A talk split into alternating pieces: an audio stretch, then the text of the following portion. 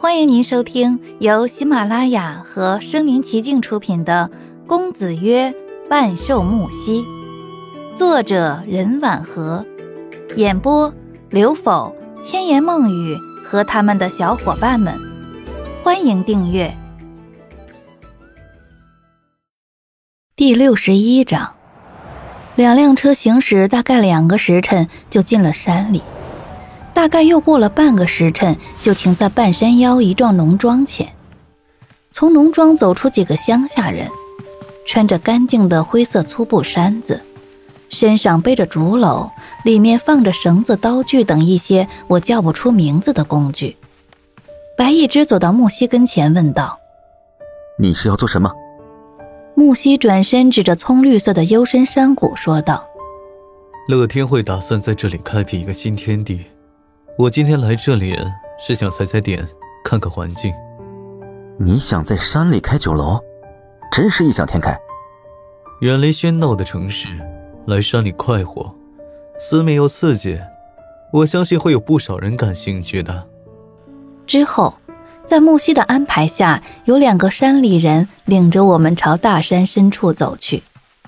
山路不好走，不像我穿着警署的制服。安竹穿着旗袍和皮鞋，不是树枝刮到衣服，就是虫子爬在腿上。一路上都是安竹的尖叫声，吓走丛林中的一群又一群的鸟。白一只朝前方的木西说道：“你安排人把安小姐送回农庄吧，这一惊一乍的，比城中的摊贩都闹腾。”我也没想到路这么难走，这样好了。我让人把春秋和安竹都带回农庄。狼狈的安竹点头如捣蒜。我犹豫的看一眼木西。上午的天气天色阴暗，潮湿的山风摩挲着树叶，擦过我们的衣角飞过去。木西眉目更显浓黑，就像氤氲的雾气。白一只面色凝重，他看着我。我知道他是不放心我被带走。但又担心接下来的路更难走，就更吃苦，很是为难。白一只转眼对木西说道：“我看今天天气也不好，改日再来吧。”木西背着双手，远远的望着我们，脸上露出轻松的笑意，问道：“裴警官，你怕了？”“我得对我的警员春秋同志负责，抱歉，我得把春秋安全送回农庄，才能跟你上路。”这个借口不错，哄女孩子挺管用。因为气不过，白一只攥起拳头想要教训木西，我赶忙制止他，说道：“一只，我没事，我不回去，我跟着你。”白一只放下拳头，松了口气，抬手揉了一下我的脑袋，我梳理整齐的头发立马乱蓬蓬。这一幕让木西十分恼怒，他转身朝前继续走去。安竹眼见着我不会同他一起返回农庄，看着来到他跟前等着他带回去的山里人，他开始打退堂鼓，最后也选择同我们一起往前走。安竹坐在一个大石头上，一来实在太累，二来她的裙子不小心被刮破了，实在走不动了。哎呀，说什么都不再走了。地点就在前方不远处，让安竹坐着等。我们又走了大概几分钟，忽然听到远处传来安竹的尖叫声。白一只首先朝声源处赶去，只听“啊”的一声，白一只的叫声就像沉闷的石头，又深又远的消失在地底下。我追过去，发现白一只掉在了一个漆黑的洞中，趴在洞口，我朝里面大叫道：“白一只！”听不到回应，我开始急了，要跳下去。木西从后面抓住我的手腕，说道：“里面很危险。这两个当地人是不是熟悉地形？你快请他们去救救白一只。”两个山里人面色堪忧的盯着洞口，犹豫不决。看样子他们根本不想下去。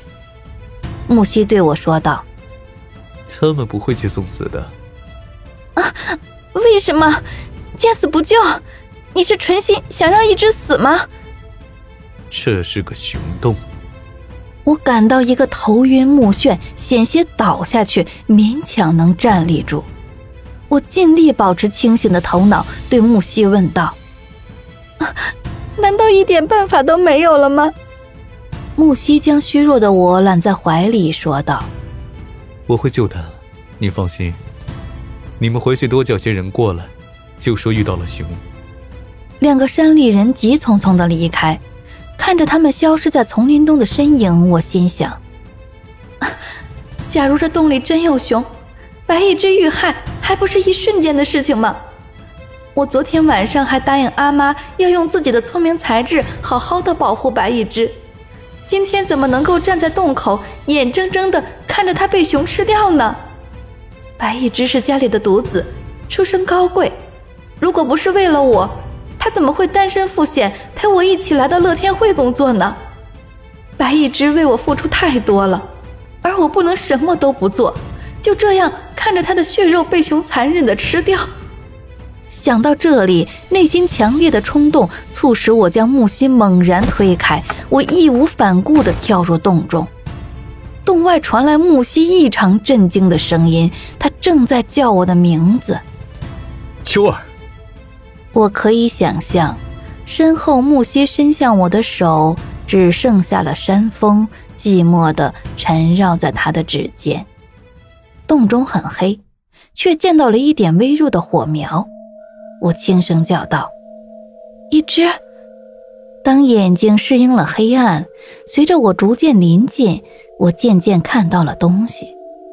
那一簇火苗是一根火柴，拿着火柴的人是白一只。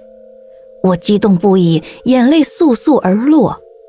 他还活着，谢天谢地。白一只冷静地盯着我，凝滞的神情没有因为我出现而有一丝慌乱。他对我小声说道：“回去。”火柴渐渐熄灭，我听到洞底传来野兽的叫声。我猛吸一口冷气，用颤抖的声音说道：“一只。”快过来，朝我的方向走过来！我知道洞口在哪儿。随着“呲”的一声，又一根火柴被白一只划亮。本集播讲完毕，欢迎点赞、收藏，写评论，还有红包可以领哦！